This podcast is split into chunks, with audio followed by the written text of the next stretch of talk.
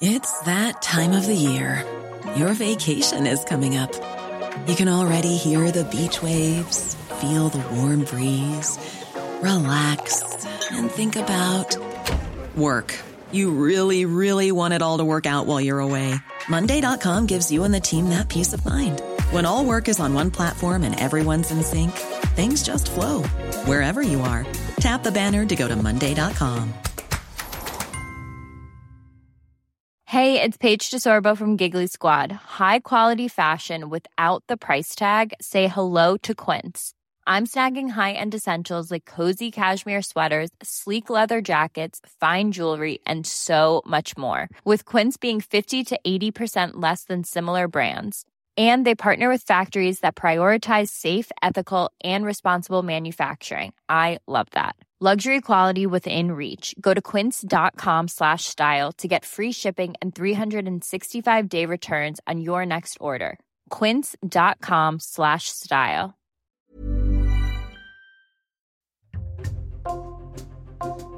Bonjour, c'est Jules Lavie pour Code Source, le podcast d'actualité du Parisien. Génération Bistouri enquête sur les ravages de la chirurgie esthétique chez les jeunes. Ce livre, publié le 15 février aux éditions Jean-Claude Lattès, a été écrit par deux journalistes du Parisien, Elsa Marie, spécialiste santé, et Ariane Rioux, du service Récit. Vous les avez peut-être déjà entendus dans Code Source, dans nos épisodes consacrés aux injectrices illégales de produits anti-rides, ou encore au chirurgien star d'Instagram, Benjamin Azoulay. Elles reviennent aujourd'hui dans Code Source pour nous raconter ce qu'elles ont découvert en travaillant pendant des mois sur le sujet.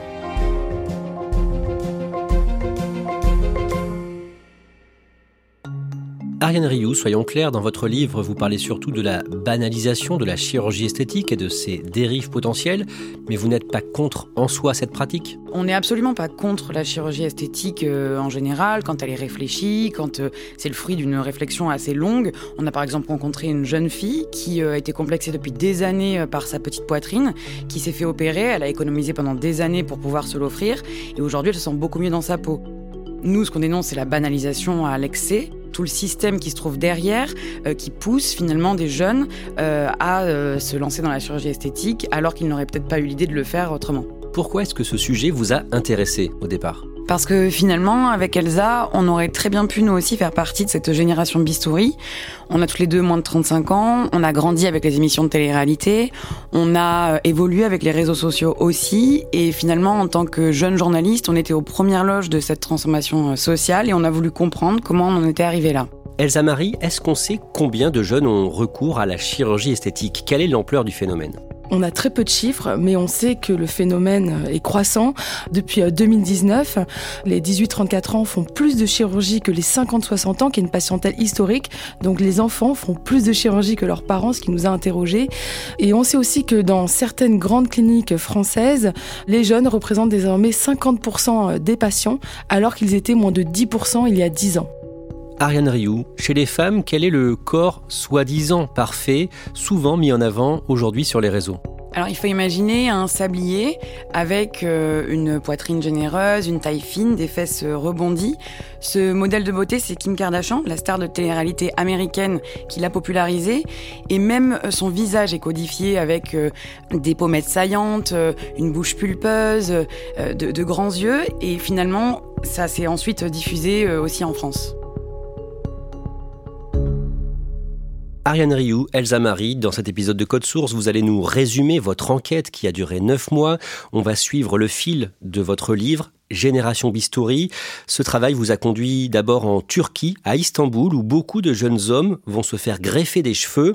Elsa Marie, décrivez-nous ce que vous avez vu dans l'une de ces cliniques, la clinique Bella Air à Istanbul alors on a suivi en fait la greffe capillaire de plusieurs jeunes de 20 à 30 ans.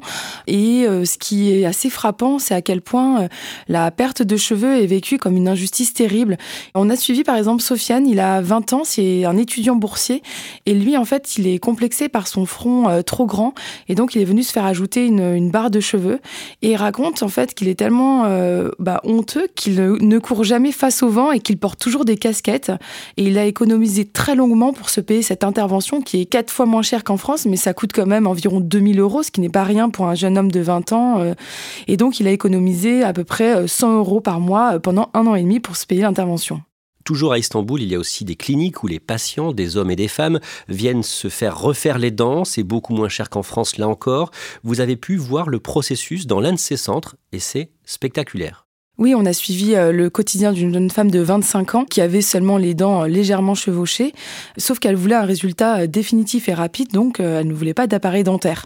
On a pu assister à son intervention. Il faut imaginer que pendant 1h30, on entend la fraise qui s'arrête jamais de limer les dents, ce qui fait que les dents, en fait, se réduisent et s'aiguisent en sorte de pointe de requin. Et sur cette pointe de requin, il va être chaussé des couronnes, donc des fausses dents, sur des dents saines pour avoir un sourire ultra blanc. Donc ils disent adieu à leurs vraies dents ils disent euh, adieu à leurs vraies dents et on a montré des photos de ces pratiques euh, à un médecin de l'Union dentaire euh, de retour en France et il était sidéré. Il nous a dit je savais que ça existait mais je pensais pas que c'était à ce point-là. C'est massacre à la turbine et ces jeunes seront condamnés à perdre leurs dents à 50 ans. Ces hommes et ces femmes n'hésitent pas souvent à parler de ce voyage et de leurs opérations à leurs proches, ce n'est pas tabou. Et pour vous, la télé-réalité a eu un rôle clé dans la banalisation de la chirurgie esthétique, avec notamment la médiatisation de deux jeunes femmes, Loana, Loana Petrucciani en 2001 avec Loft Story sur M6, et Nabila, Nabila Benatia en 2013, qui s'est fait connaître avec euh, cette fameuse phrase dans l'émission Les Anges de la télé-réalité sur Énergie 12, non mais allô quoi? T'es une fille, t'as pas de shampoing. Oui, c'est euh, deux filles qui ont de très fortes personnalités, mais qui ont aussi un physique euh, qui fait parler, euh, avec une, une, plastique de bimbo, elles ont des seins refaits, elles l'assument, et c'est des physiques qui vont faire réagir et qui du coup vont créer de l'audience. Donc pendant des années, les boîtes de production vont tenter de reproduire ce modèle. À la fin des années 2010, il y a une explosion de la télé-réalité avec plusieurs émissions. Oui, il y a beaucoup de chaînes qui vont s'y mettre, le groupe M6, le groupe TF1, qui vont diffuser en 10 ans 140 euh, émissions. Par exemple, l'émission des Marseillais, euh, La Belle et ses Princes, Les Ch'tis. Et en fait, le principe, c'est que les candidats vont se retrouver d'une émission à l'autre. On va les voir avoir une histoire d'amour dans l'une, se disputer avec euh, son amoureux dans l'autre. L'intégrale de l'altercation entre Marie et Geoffrey. Les dessous d'un règlement de compte tel que vous ne l'avez encore jamais vu dans une émission de télé et chaque candidat finalement devient un personnage récurrent dont on va voir la vie euh, évoluer au fil du temps. Et beaucoup de candidats de télé-réalité ont fait de la chirurgie esthétique. Oui, et, en fait surtout la différence aujourd'hui, c'est qu'ils l'assument un peu tous, euh, ils le revendiquent même. On va voir euh, des candidats faire des blagues très décomplexées sur le sujet. Euh, par exemple, une candidate qui est au bord de la piscine et qui va blaguer sur le fait qu'elle n'a pas envie de sauter dans la piscine parce qu'elle a peur que ses prothèses mammaires explosent. Ces candidats et candidates de télé-réalité n'hésitent pas aussi à parler de chirurgie esthétique sur leurs réseaux sociaux. C'est en fait là tout le problème parce qu'en fait ça va beaucoup plus loin que des blagues. Comme elles chroniquent en permanence leur quotidien, elles évoquent aussi leurs opérations. On va les voir euh, chez leur chirurgien avec euh, la seringue euh, au bord du visage. Elles vont aussi conclure des partenariats avec des cliniques. Elles font en fait de la publicité sans mentionner ni les risques liés à une opération, ni les complications aussi qui peuvent advenir après une opération. Parlons de chirurgie esthétique. On me demande souvent si c'est élégant d'apporter des modifications esthétiques à son visage ou à son corps. Alors sur l'accord du docteur Marchak, je vais reprendre quelques-unes de ces photos pour vous montrer. Ici on a un exemple frappant, on voit que le docteur Marchak a repris les paupières et les cernes. Encore un petit exemple avant-après. Donc oui, avoir recours à la médecine ou à la chirurgie esthétique, ça peut être élégant. En revanche, il faut toujours que ça paraisse naturel. Et en fait, ces filles-là, il faut pas oublier qu'elles sont suivies par des millions de jeunes à qui finalement elles vont donner envie euh, de faire une opération alors que pour certains, ils n'auraient même pas eu l'idée d'y aller. Les réseaux, dans votre livre, des ados vous disent y passer en moyenne 5 heures par jour en semaine sur TikTok, Instagram ou encore Snapchat et jusqu'à 10 heures le week-end. Les images postées par les influenceurs et influenceuses sont très souvent modifiées avec des logiciels ou des applications. Oui, euh, pratiquement toutes. Euh, les influenceurs et les influenceuses utilisent ces logiciels qui affinent le corps, qui lissent la peau, qui peut gonfler les fesses, qui peut gonfler les lèvres, et qui finalement vont donner une image euh, fausse de la réalité, qui semble parfaite et qui est en fait inatteignable dans la vie. Ça, c'est pour les images que les fans de télé-réalité reçoivent, mais dans l'autre sens, quand on se prend en photo ou quand on fait des selfies, on peut aussi appliquer des filtres qui change sa propre apparence. Tout ça est très facile d'accès, que ce soit les filtres, on peut les trouver sur toutes les applications, sur Instagram, sur Snapchat. Et en fait, en un simple clic aujourd'hui, on peut réduire euh, son nez, grossir sa bouche, lisser sa peau. Et en utilisant euh, ces filtres, ces applications tous les jours, beaucoup de jeunes finissent par avoir une image d'eux qui est faussée. Et certains ressentent le besoin à la fin de ressembler à ces photos filtrées ou retouchées d'eux-mêmes. Elsa Marie, Ariane Rioux, des injectrices illégales ont fait leur apparition dans les années 2020-2021, injectrices de produits pour faire gonfler les lèvres notamment. Oui, ce sont euh, essentiellement des femmes euh, qui sont coiffeuses, esthéticiennes et qui proposent sur Instagram des euh, injections à prix cassé deux fois moins cher que chez le médecin, sauf que c'est totalement illégal et surtout très dangereux d'aller chez elles. Et elles injectent notamment de l'acide hyaluronique. Vous en avez rencontré plusieurs en banlieue parisienne, dont une qui vous raconte, sans détour, son business. Oui, c'est la plus bavarde. Elle nous reçoit dans son salon, là où elle veut nous faire une injection, et elle nous raconte qu'elle se fait, je cite, des sommes de ouf, jusqu'à 700 euros par jour. Elle dit que sa limite, c'est les petites, c'est-à-dire les mineurs, auxquels elle ne veut pas faire d'injection. Sauf qu'elle ne se rend pas toujours compte qu'elles ont 16 ans, puisqu'elle leur demande pas leur carte d'identité, et elle reconnaît que ça peut lui arriver de faire des injections à des jeunes filles de 16 ans.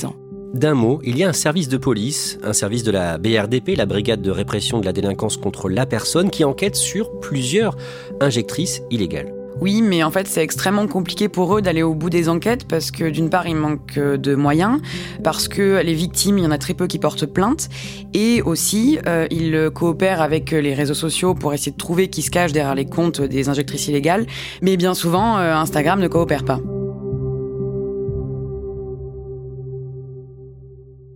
Les vrais chirurgiens esthétiques, eux aussi, ont investi les réseaux. Ils publient notamment des photos ou des vidéos avant, après, pour montrer ce dont ils sont capables. On estime qu'il y a environ un tiers des chirurgiens qui sont présents sur les réseaux sociaux et un certain nombre diffusent des photos assez alléchantes d'avant-après. Ils vont publier par exemple une photo d'un nez avec une bosse et sur le cliché d'après, eh bien elle a disparu, ce qui donne un côté un peu magique et qui peut donner aussi envie aux jeunes eh bien de franchir la porte d'un cabinet de chirurgie esthétique. Ce qu'il faut savoir quand même, c'est que cette promotion, elle est illégale. En France, en fait, la médecine ne peut pas être considérée comme un commerce et donc ils n'ont pas le droit de faire cette publicité. Pour votre livre, vous vous êtes rendu dans une clinique de chirurgie esthétique de Marseille, dans le quartier de la Timone. Présentez-nous un peu les lieux et dites-nous ce qui vous marque le plus pendant cette visite. Alors, euh, la clinique Phénicia, c'est l'une des plus grandes de France. On y fait environ 2500 opérations par an. Ce qui m'a vraiment étonnée, c'est à quel point les jeunes n'ont pas conscience du risque lorsqu'ils se font opérer. Par exemple, des jeunes filles qui se font poser des implants mammaires veulent le soir même aller danser en discothèque. Les médecins sont obligés de les sermonner en leur disant mais c'est pas possible, en fait l'implant peut bouger, il faut que vous restiez allongé.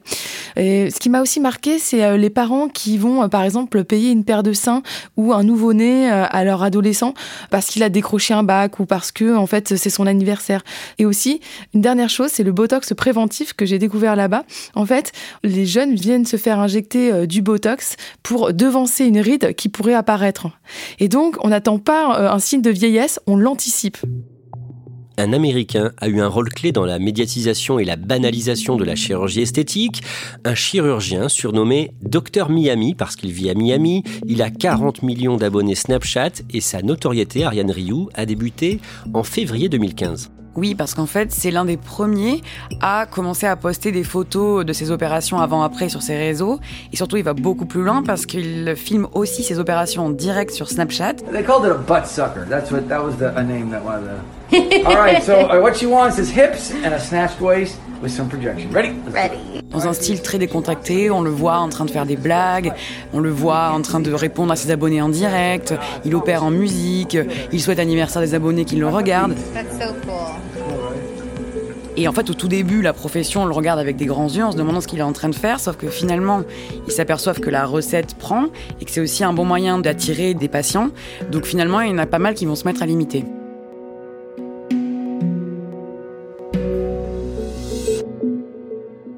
En juin 2022, à Paris, vous allez toutes les deux à un congrès de chirurgie esthétique. Le docteur Benjamin Azoulay fait une intervention à la tribune. Il ne cache pas, comme beaucoup de médecins présents, que le but est d'attirer un maximum de patients. Oui, il se réjouit même que quand il poste une photo euh, d'avant-après d'une rhinoplastie, d'une opération du nez, euh, il peut recevoir jusqu'à 50 euh, demandes de consultation dans la foulée. On comprend en fait très vite que tout ça n'est qu'un business. À la tribune, certains praticiens utilisent même le terme de client au lieu de patient, sans que personne ne s'en offusque. Elsa Marie, les chirurgiens n'hésitent pas à faire de la publicité alors que c'est officiellement interdit. Comment est-ce qu'ils font concrètement? Eh bien, euh, ils euh, outrepassent les règles, tout simplement, et ils sont tellement nombreux à le faire que la pratique est presque admise. L'Ordre des médecins n'a pas non plus les moyens de traquer euh, sur les réseaux sociaux tous ceux qui enfreignent le règlement, et donc ils n'ont aucune raison de s'arrêter puisqu'ils ne sont pas sanctionnés. Ariane Rioux, la chirurgie esthétique est une activité qui peut rapporter beaucoup? Oui, c'est extrêmement lucratif. On a vu pendant notre enquête des chirurgiens arriver à leur cabinet dans des voitures de luxe. L'un d'entre eux nous a dit qu'il pouvait faire jusqu'à 1 million d'euros de bénéfices par an les influenceurs et influenceuses qui font la promotion sur leur réseau d'un chirurgien, ils gagnent combien par message? Alors un influenceur, en général, pour un placement de produit, il peut gagner jusqu'à 7000 euros. Sauf que pour la chirurgie, c'est un peu différent. Souvent, c'est un échange de bons procédés. La clinique ou le chirurgien euh, leur offre une injection, une opération, en échange d'une story postée sur euh, leurs réseaux sociaux. Dans votre livre, vous racontez une très grave complication qu'a subie une candidate de télé-réalité très connue dans le milieu, Luna Sky, c'est évidemment son pseudo. Tout commence en mai 2021 pendant un voyage à Dubaï avec le chirurgien Benjamin Azoulay, qui est devenu son ami. Oui, alors on est dans une maison à Dubaï. Dans cette maison, il y a l'ami de Luna Sky, qui est également l'ami du docteur Azoulay. Le lendemain de l'anniversaire, le docteur Azoulay fait euh, des injections à cet ami pour lui gonfler les fesses, donc pour augmenter son postérieur. Il lui reste alors du produit et d'après la version de Luna Sky, il lui propose alors de lui faire elle aussi des injections dans les fesses. Elle accepte parce qu'elle a perdu du poids et qu'elle se sent mal dans sa peau. Et quelques minutes plus tard, elle l'interroge en disant quand même est-ce que c'est pas risqué? Le lieu est pas stérile, c'est interdit en France ce genre de pratique. Et euh, d'après elle, eh ben, il l'a rassurée et donc elle est allée s'allonger dans une chambre et lui a fait des injections dans les fesses pendant plus d'une heure. La version du docteur Azoulay est totalement différente. Lui affirme qu'il n'a jamais réalisé d'injection dans une villa. Que se passe-t-il ensuite, Ariane Rion Trois mois plus tard, donc en septembre, Luna Sky s'aperçoit qu'elle a des petites taches rosées sur les fesses. Elle ressent aussi des douleurs comme des courbatures, elle est extrêmement fatiguée, elle a de la fièvre. Et donc on lui prescrit des médicaments, sauf qu'en fait l'infection se propage jusque dans le sang. Elle finit à l'hôpital où elle se retrouve entre la vie et la mort. Et là c'est le début d'un long cauchemar qui commence. J'ai refait une, une septicémie. Et du coup, j'ai dû revenir me faire hospitaliser d'urgence. C'est un peu compliqué. Les médecins, euh, ils me disent qu'ils savent plus quoi faire, qu'ils veulent plus prendre la responsabilité, qu'ils savent plus quoi faire. C'est juste incroyable. Vous la voyez quelques semaines plus tard, à Paris, dans sa chambre de l'hôpital Tenon. Elle est dans quel état physique et mental à ce moment-là? Alors physiquement, elle est très fatiguée. Elle a subi euh, plusieurs opérations pour qu'on lui retire le produit des fesses. Au bloc, les médecins vont lui aspirer euh, le produit à travers des petites incisions dans les fesses. Et sauf qu'ils vont devoir s'y reprendre plusieurs fois pour réussir en fait à enlever tout le produit. Moralement, elle nous dit qu'elle se sent bousillée par la maladie, elle ne reconnaît plus le corps dans lequel elle est et surtout elle dit qu'elle s'en veut aussi d'avoir fait ces injections et d'avoir cédé à tant d'impulsivité. Elsa Marie, il y a pire que ce qu'a vécu Luna Sky. Vous avez rencontré une femme qui a perdu son visage après avoir fait des injections d'acide hyaluronique pour essayer de combler des rides. Oui, c'est le cas le plus grave que l'on ait rencontré durant cette enquête.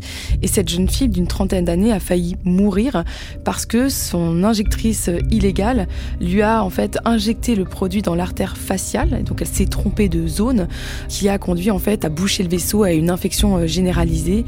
Lorsqu'elle est arrivée euh, à l'hôpital, eh bien, euh, elle était entre la vie et la mort. Et lorsque nous on la rencontre, eh bien, elle s'apprête à subir une deuxième greffe du visage. Il faut imaginer qu'elle a eu une amputation des narines parce que son nez était complètement détruit et que euh, ces deux trous béants autour du nez eh bien, ne sont reliés que par un fil de chair. C'est vraiment très impressionnant. Et elle, ce qu'elle nous dit, c'est que voilà, elle a la conscience qu'elle ne ressemblera plus jamais à ce qu'elle était, mais qu'elle espère qu'on la répare le plus possible. Ariane Rioux, avec Elsa Marie, vous avez rencontré des dizaines de femmes qui ont fait de la chirurgie ou de la médecine esthétique, comme des injections par exemple, et plusieurs d'entre elles vous parlent d'une forme d'addiction. Oui, parce qu'en fait, bien souvent, quand euh, ces filles gomment un défaut, elles vont en trouver un autre qu'elles veulent aussi estomper. Et c'est pire en fait en médecine esthétique parce que euh, le produit qui est injecté, euh, l'acide hyaluronique, est censé s'estomper au fil du temps. Donc si elles veulent garder l'effet repulpé des lèvres ou, des fesses, ça dépend là où elles se sont fait injecter, il faut qu'elles repassent régulièrement par un cabinet de chirurgie esthétique. Mais dans beaucoup de cas, il y a une forme de déception ou de frustration après les injections ou les opérations. Ce qu'on oublie euh, trop souvent, c'est que le premier risque, c'est l'insatisfaction. Or, la chirurgie est irréversible, donc il faut bien en avoir conscience. Et puis le problème peut être aussi euh, plus profond. On a rencontré par exemple Clara. Elle, elle a une toute petite poitrine, donc elle s'est fait poser euh, des implants mammaires. Sauf qu'après l'opération, eh bien, elle ne voit toujours pas ses seins. Elle explique qu'ils n'existent pas. C'est un trouble psychologique qui s'appelle la dysmorphobie, c'est-à-dire qu'elle ne se voit pas comme elle est.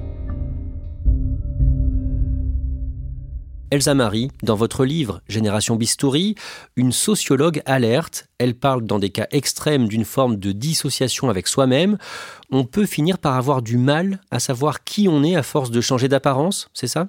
La sociologue Anne Gottman parle même d'essayage identitaire, le fait d'essayer comme ça plusieurs identités, comme si on enfilait des vêtements.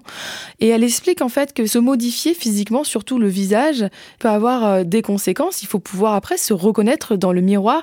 La modification peut justement en fait entraîner un risque de dépersonnalisation et le fait de se dire, eh bien, je ne me reconnais plus, je ne sais plus que c'est moi. Ariane Rioux, est-ce que les réseaux sociaux essaient de limiter la propagation d'images qui peuvent donner envie d'aller vers la chirurgie ou la médecine esthétique pas vraiment. Pendant un temps, notamment euh, Instagram, qui fait partie du groupe Meta, a tenté d'interdire euh, les filtres qui modifient euh, le visage sur sa plateforme, mais ça n'a pas duré très longtemps.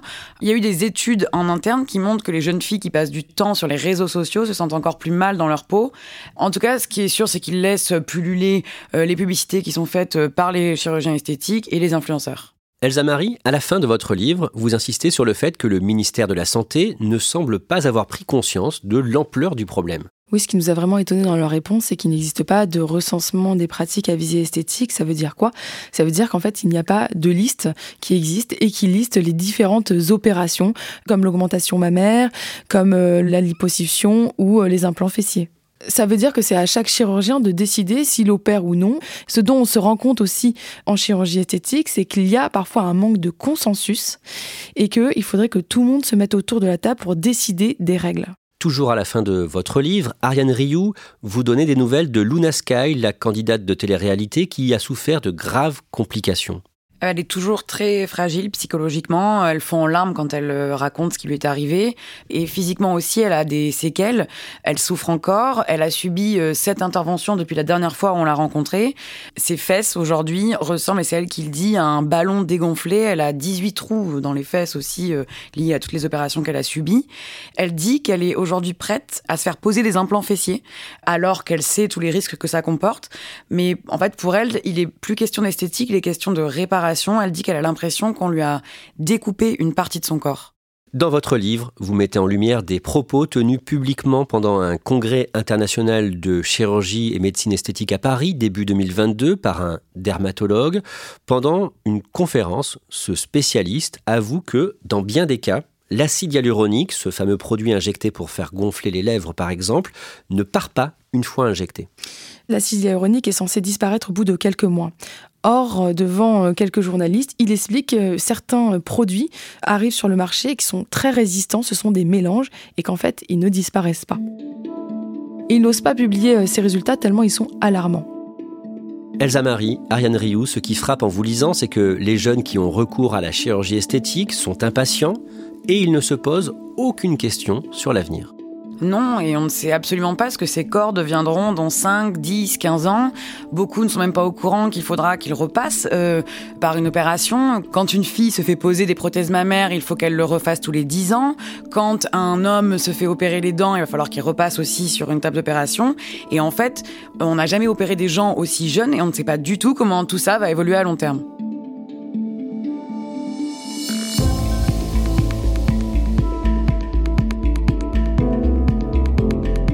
Merci Elsa Marie, Ariane Rioux. Je redonne le titre de votre livre publié chez Jean-Claude Lattès, Génération Bistouri, enquête sur les ravages de la chirurgie esthétique chez les jeunes. Code Source est le podcast quotidien du Parisien. Si vous aimez Code Source, n'hésitez pas à nous le dire en laissant des petites étoiles ou un commentaire sur votre application audio.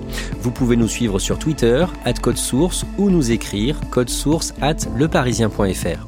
Cet épisode a été produit par Clara Garnier-Amouroux, Thibault Lambert et Paloma Donacimento Cardozo. Réalisation Julien Moncouquiole.